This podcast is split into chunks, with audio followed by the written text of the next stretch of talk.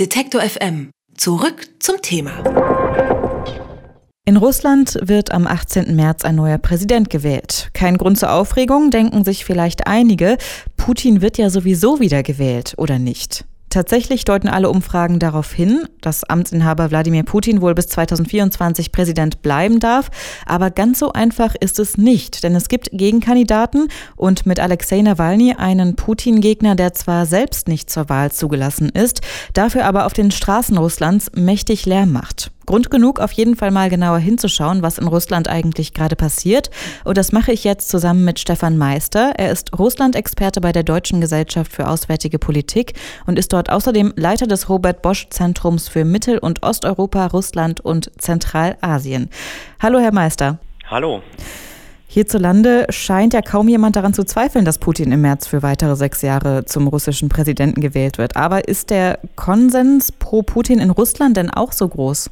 Würde ich schon sagen. Also die Mehrheit der Russen, ähm, auch in freien, fairen Wahlen, die wir ja nicht erleben werden, äh, würde Putin wählen. Er würde sicher nicht mit, mit 70 Prozent gewählt werden, sondern vielleicht nur mit knapp über 50 oder, oder wenn es gut läuft, 60 Prozent. Aber einen wirklich ernsthaften Gegner hat Putin nicht. Ja, auch, auch weil niemand sichtbar wird sozusagen in diesem Wahlkampf, der ein ernsthafter Gegner sein könnte.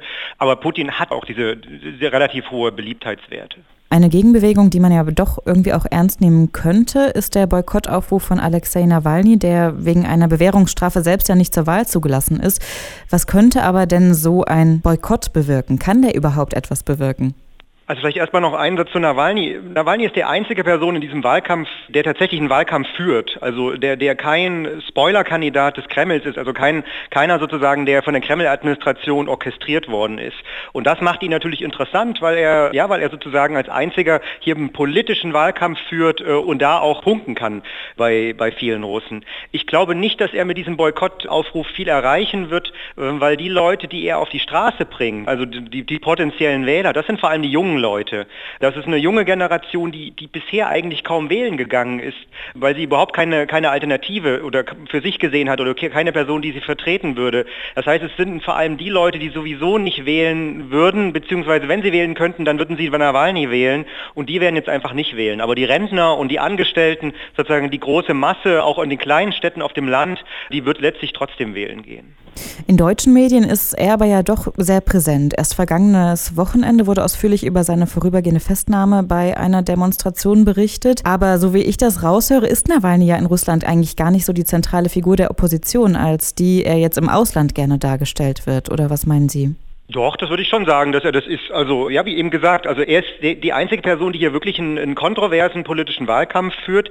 Er ist eben kein Liberaler, also wie, wie Jabloko Jawlinski äh, zum Beispiel. Das sind Personen, die kriegen in einem russischen Umfeld vielleicht zwei, drei Prozent, wenn es gut läuft, sondern er ist ein Nationalist, er ist ein Patriot, er hat kaum Kontakte zum Westen oder zur Europäischen Union und deswegen ist er auch so beliebt in dem russischen Umfeld. Aber ich würde ihn schon als die zentrale Oppositionsfigur im Moment sehen, aber wir sehen eben nicht, dass die die Opposition sich gemeinsam hinter ihn stellt oder gemeinsam hinter einen Kandidaten stellt, also jetzt auch diese liberale Opposition, sondern wir sehen eben auch eine Zersplitterung, wir sehen, dass äh, einzelne Kandidaten sich aufstellen, ja, und, und damit äh, auch hier überhaupt keine Kräfte gebündelt werden. Aber er ist, der, er ist die, die einzige relevante Herausforderung für Putin im Moment. Welche Rolle spielt denn dann zum Beispiel jemand wie Xenia Sobczak, die sich ja auch als junge Alternative zu Putin positioniert? Also ich halte sie für ein mehr oder weniger für ein Produkt des Kremls. Sie ist in dem Moment aufgetaucht, als Nawalny nicht mehr antreten durfte.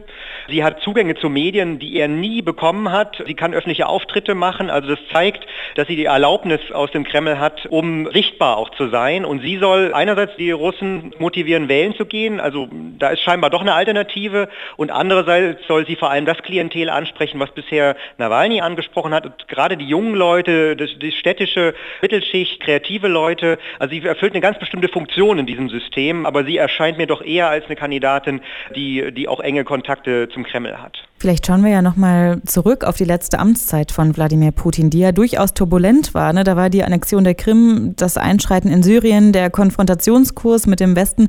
Was wäre denn von Putin insgesamt vierter Amtszeit jetzt als Präsident zu erwarten? Also muss erst mal sagen, dass Putin außenpolitisch enorm an Prestige gewonnen hat und dass das natürlich auch innenpolitisch sehr gut ankommt. Ja, also er, er hat sehr geschickt sozusagen von den innenpolitischen Schwächen, die seine Politik auch hat, äh, ablenken können, äh, indem er zum Beispiel Krim-Annexion sehr, sehr viel Popularität auch in der Bevölkerung äh, damit bekommen hat. Wir beobachten im Moment eigentlich eine innerrussische Debatte, die so ein bisschen fragt, was ist eigentlich das, das Ziel für Putins vierte Amtszeit ist es inzwischen genau? Was ist eigentlich sein Ziel sozusagen für, für diese Amtszeit? Ja, es gibt überhaupt kein Thema äh, außer Stabilität, außer dass alles so weitergeht. Und das ist, glaube ich, zu wenig. Also wir haben tatsächlich auch eine sehr kritische Debatte in vielen intellektuellen Zirkeln. Wohin treibt eigentlich Russland? Was haben wir eigentlich für Perspektiven auch in diesem Russland? Warum wird so viel Geld für Syrien zum Beispiel ausgegeben, aber eben nicht für Bildung, äh, für das Gesundheitssystem? Wir haben, sagen, Rückgänge auch äh, trotz der steigenden Öl- und Gaspreise im Einkommen der Russen und das seit 2013 kontinuierlich. Also da wird sich Putin mehr mit Innenpolitik beschäftigen müssen in den nächsten sechs Jahren. Aber er hat sich letztlich noch nicht entschieden, auf was für eine Art und Weise. Ja, es gibt verschiedene Konzepte, auch wirtschaftspolitisch. Aber mein Gefühl ist im Moment, er wird erstmal versuchen, sich durchzuwurschteln, wie er das bisher immer gemacht hat, äh, mit Innen- und Außenpolitik, äh, Prestige gewinnen. Aber es fehlt letztlich dieses große Thema und es fehlt sozusagen auch der neue Ansatz, den sich doch viele wünschen in Russland. Und wagen wir mal einen weiten Sprung in die Zukunft. Bei der übernächsten Präsidentschaftswahl 2024 ist Putin 72 und wird wegen der Amtszeitbeschränkung ja nicht mehr kandidieren dürfen. Schlägt dann denn die Stunde seiner Gegner? Also das ist erstmal noch nicht ausgemacht, äh, ob er da nicht doch nochmal kandidieren kann. Ich meine, Gesetze, Verfassungen äh, können Sie ändern in Russland ohne Probleme. Und Sie können auch ein Referendum äh, sozusagen erlassen, wo vielleicht die Mehrheit gefragt wird oder dann auch dafür stimmt, dass Putin dann eben doch nochmal antreten kann. Also das ist alles noch nicht ausgemacht und das wird letztlich dann zeitnah zu den Wahlen entschieden.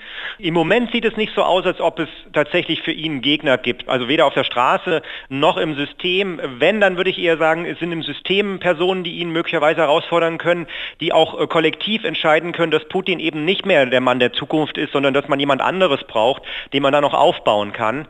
Aber im Moment hat er noch dieses Prestige, dass er unersetzlich ist äh, oder dieses Ansehen, dass er unersetzbar ist.